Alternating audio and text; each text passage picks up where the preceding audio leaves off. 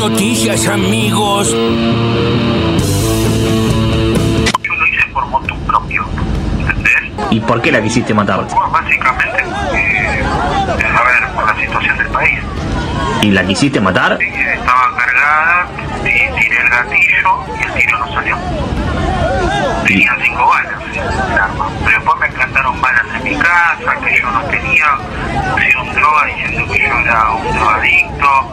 Eh, no sé, están defenestrando, dando una imagen, inflando más de lo que soy cuando yo no soy todo lo que dicen ser. ¿Dónde lo conoces vos, a, a Luciani, por ejemplo? Lo conocía de la tele de antes, porque es obvio que Luciani tenía bronca. Sí, básicamente es, el, es él el que tiene las causas que, que tiene problemas, digamos, con Cristina. ¿Cómo está la relación ahora con, con Alberto? No, creo que no hay relación. No, no, no es necesario, digo, no, lo que tenemos que hacer, digo, construir Vos decís que nosotros... no es necesario que un Y a esta vicepresidente altura ya presidente no, hable. ya, ya está, ya a esta altura no, ya pasó y ya está y estamos en tiempo. Fíjate que quedan 14 semanas para cerrar lista.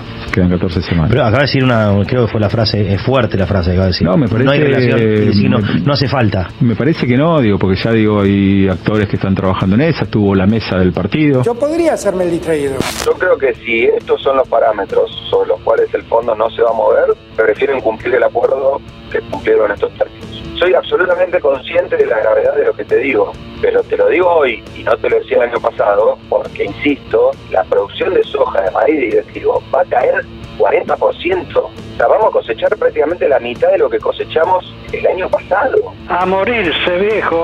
Nos pusieron el cepo por un endeudamiento que sirvió para financiar fuga de capitales, para que los que vinieron a especular a la Argentina se llevaran los dólares de aquellos que trabajan, producen, ahorran y apuestan por la Argentina.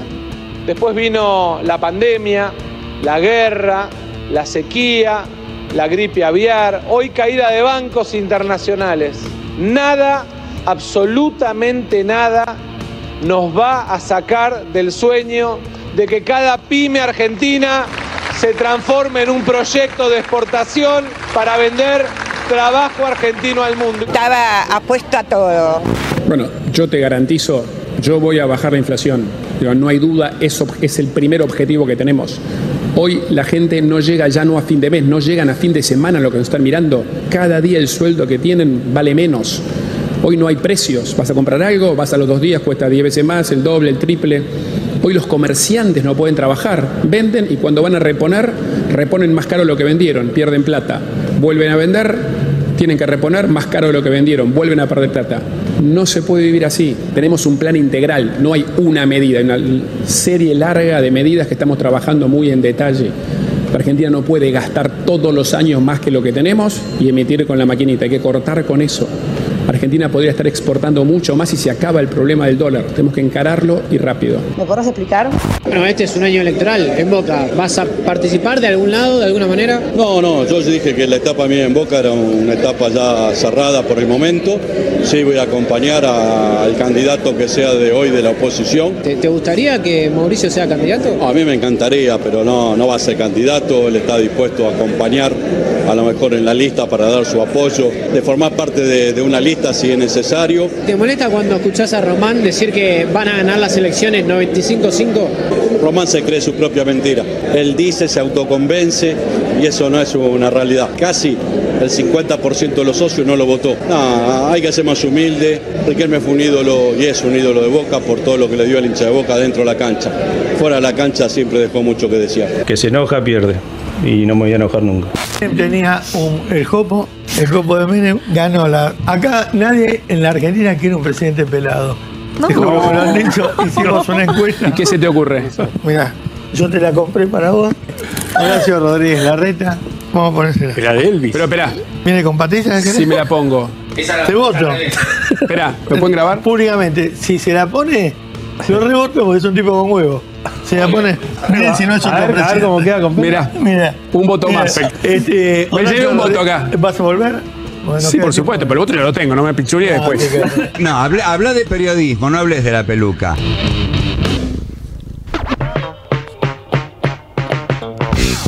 Estamos en marzo y mirá las cosas que ya está haciendo la reta, ¿no? Para llegar a la presidencia. Eh, Imagínate ya por septiembre, ¿no? Si esto es, si así arranca. Eh, bueno, en el programa de Babi Echecopar. Arrancó igual con la la harina en la cara y las florcitas Sí, y eso en, el, en la- Pero la chaya. estamos a marzo y se está poniendo pelucas en la tele.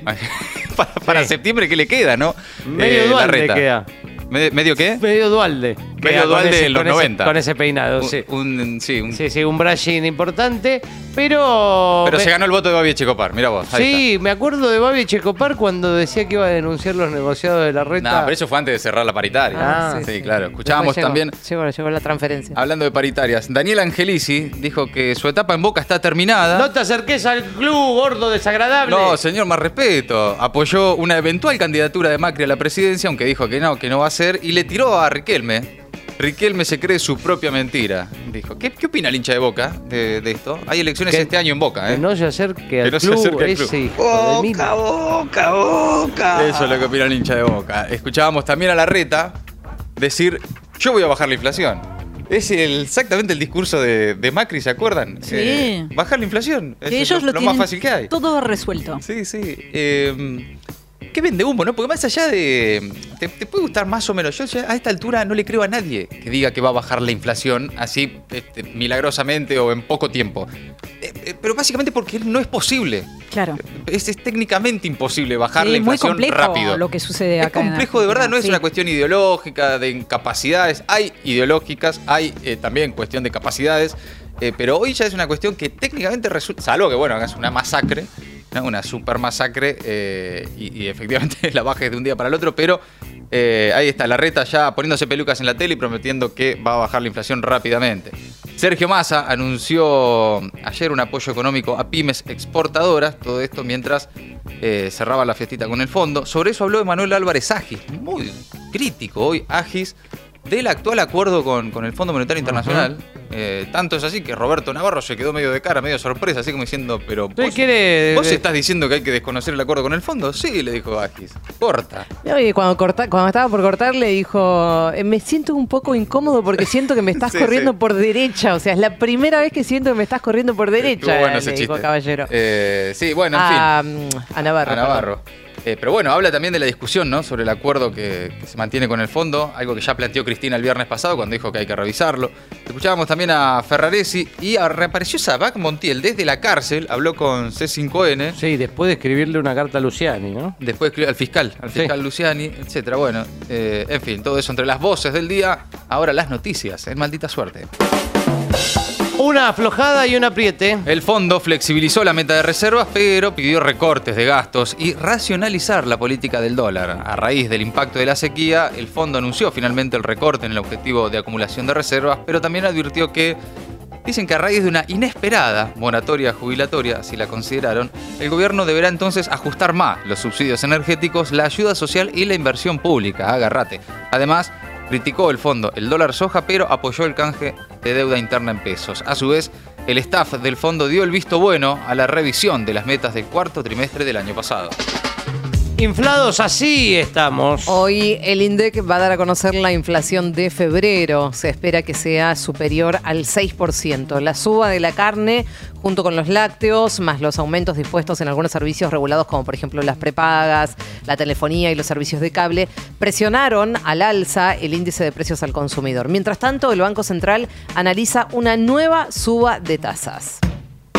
La calle se calienta más allá de la ola de calor. Organizaciones piqueteras acampan en la 9 de julio y reclaman una reunión con la ministra de Desarrollo Social. Resolvimos quedarnos hasta que la ministra nos atienda, por lo que será por tiempo indeterminado. El acampe es lo que explicó el líder del Polo Obrero, Eduardo Beliboni. Tolosa Paz dijo que con acampe y la gente en la calle no los va a recibir. La unidad piquetera lleva adelante un plan de lucha contra el gobierno nacional que incluye movilizaciones en distintas partes del país. Reclaman en contra de la baja de casi 100.000 planes del potenciar trabajo, piden por la generación de puestos de trabajo y la universalización de los planes sociales. El karma de vivir con Edesur. En plena ola de calor, más de 130.000 usuarios se quedaron sin servicio eléctrico en el área metropolitana de Buenos Aires. Los cortes comenzaron a las 2 y media de la tarde del lunes, en medio de un nuevo récord de demanda eléctrica a nivel nacional. Cerca de las 19 había más de 130.000 personas sin luz. Esta mañana 80.000 aún no contaban con el servicio. A esta hora se informan nuevamente más de 100.000 usuarios sin servicio. El rebelde. Juicio a la Corte, se reúne la comisión en diputados, pero sin la presencia de Stornelli. El fiscal insistió con responder por escrito y podrían pedir su desafuero.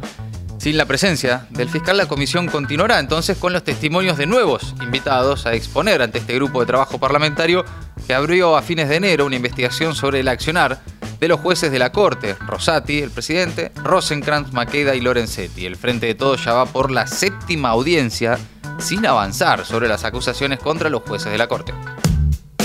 Nuclear bronca. Nuclear y bronca porque China advirtió de que Australia, Estados Unidos y el Reino Unido están transitando por una vía errónea y peligrosa. Y eso luego de que los tres países señalados anunciaran un acuerdo sobre submarinos de propulsión nuclear. El Organismo Internacional de Energía Atómica, por su parte, tiene que vigilar que ningún riesgo de proliferación emane, así lo declaró su director general, Rafael Grossi. Tres horas haciendo cosas raras para gente normal.